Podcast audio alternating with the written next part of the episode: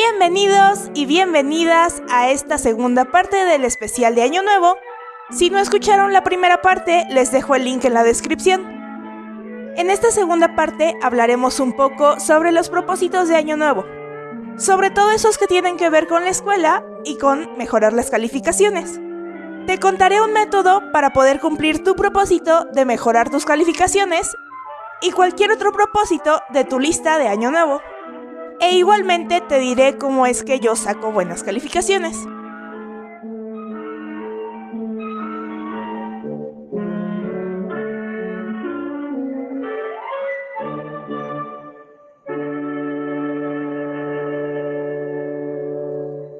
Si tu propósito de año nuevo es conseguir mejores calificaciones, creo que deberías de seguir un sistema que se llama SMART, no sé si hayas escuchado de él. Tiene varios pasos para conseguir una meta y lograr algún objetivo que te hayas planteado. La primera cosa para poder lograr las metas y objetivos que te planteas es diseñar un plan. Y este plan, según la metodología SMART, debe ser específico, porque a veces decidimos que queremos tener buenas calificaciones, pero no somos realmente claros lo que significan buenas calificaciones para nosotros. Para algunos puede ser un 6, para otros es un 10.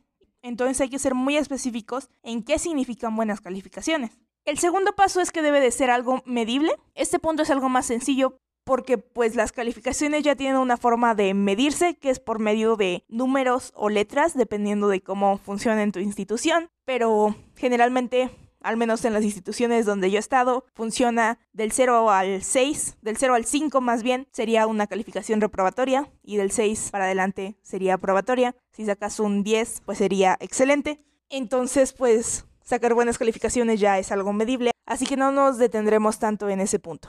Otro punto es que sea algo alcanzable. Está muy bien ponernos metas altas, pero vale más la pena una materia bien aprendida que 10 materias pasadas apenas. Y sí, claro que se vale soñar, pero si llevas toda la vida sacando un promedio de 5, va a ser un poco complejo que de la noche a la mañana puedas conseguir un excelente. Y no digo que no se pueda, no te quiero desanimar, pero considero que este proceso tiene que ser algo más paulatino. Si siempre sacaba 5, ahora buscar un 6 y el próximo parcial un 7, un 8, hasta llegar al excelente que tanto quieres.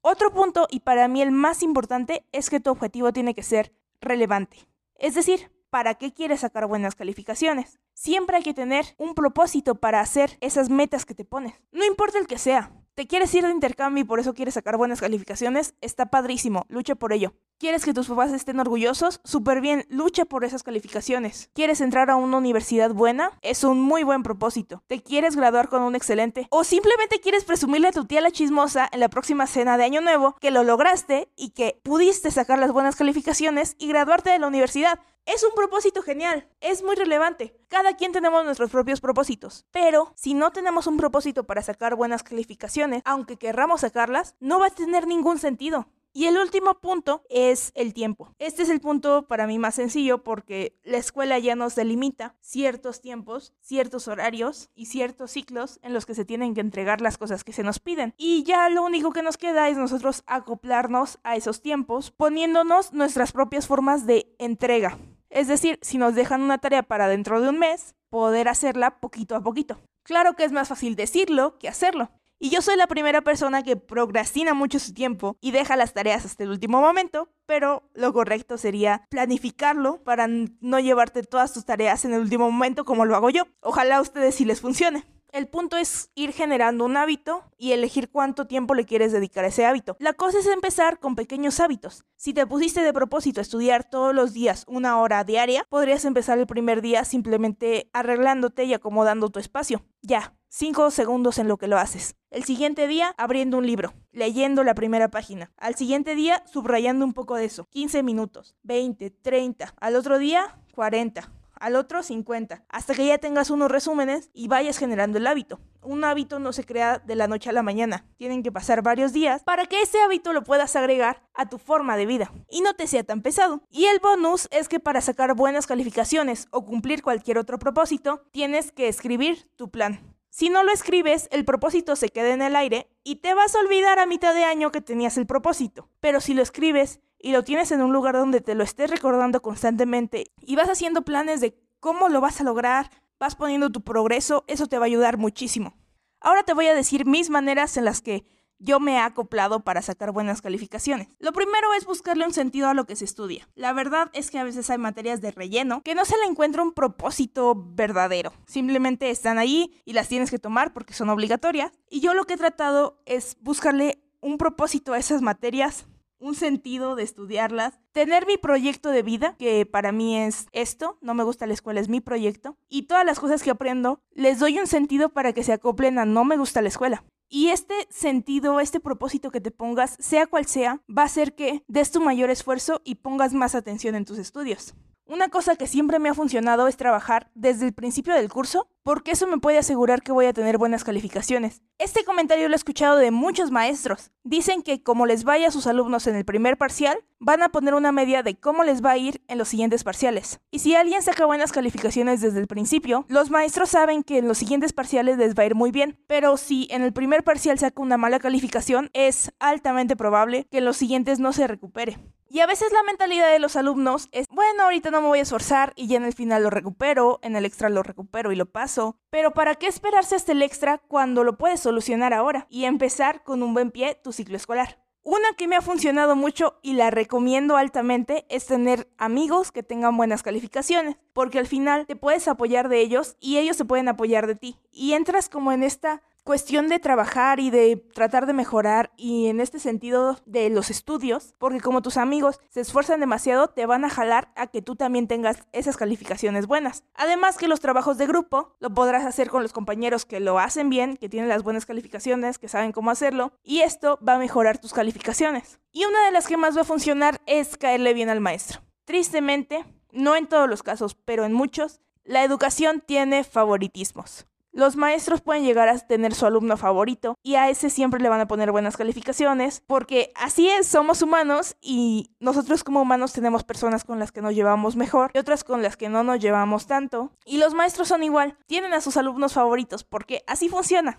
Tú para sacar buenas calificaciones lo que tienes que hacer es caerle bien a los maestros. Y para hacer esto hay que ser Primero acercarse con ellos, platicar, ser sinceros con los docentes. Si en algún momento se te olvida alguna tarea, sé sincero, no eches mentiras, trata de dar tu mayor esfuerzo, pero si algún día no puedes por alguna situación, sé sincero. Los maestros te pueden escuchar, pueden escuchar todos los problemas que tengas y ayudarte. Para poder caerle bien a un maestro tienes que mostrar interés a la clase, y esto puede ser haciendo preguntas, mirando a los ojos a los profesores, incluso asintiendo solamente con la cabeza porque a veces los maestros se sienten ignorados dentro de las clases y tener esos alumnos que saben que les están poniendo atención o que al menos están esforzando para ponerles atención, hace que haya una conexión especial entre el maestro y el alumno. Y la clase se vuelve prácticamente una clase particular porque hay una constante comunicación entre maestro y ese grupito de alumnos que sí le está poniendo atención. Y tú, para sacar buenas calificaciones, tienes que ser de ese grupo de alumnos. También te puede funcionar quedarte un poco de tiempo después de la clase para preguntarle todas las dudas que tenga. Y con esto puedes ganar dos cosas. Sacar todas las dudas que no pudiste sacar dentro de la clase, ya sea porque no había el tiempo o porque te daba pena hacer algún tipo de preguntas.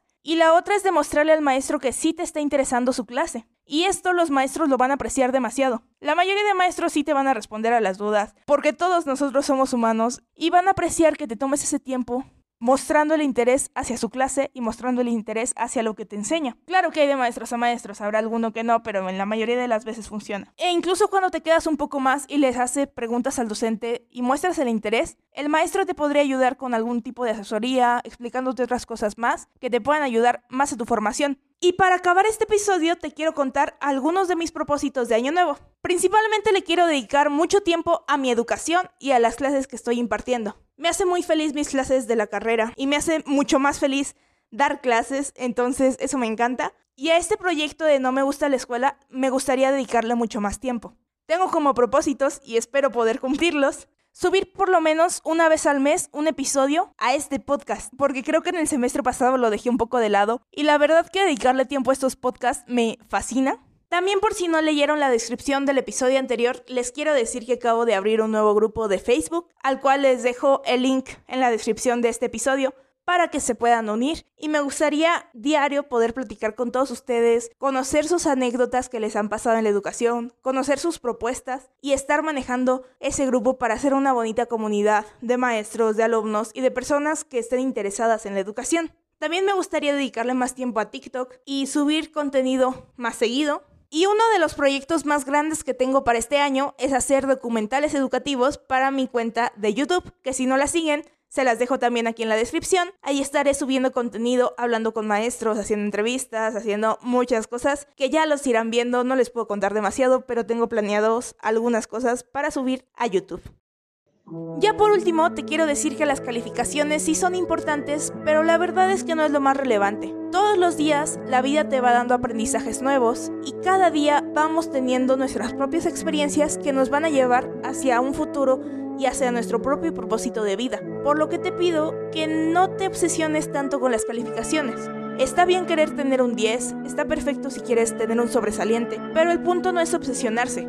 El punto es poder disfrutar de la educación y divertirse que para eso está la escuela. Cuando sean más valiosas las experiencias y los aprendizajes que se tengan en los entornos educativos que las calificaciones, allí el sistema educativo habrá mejorado.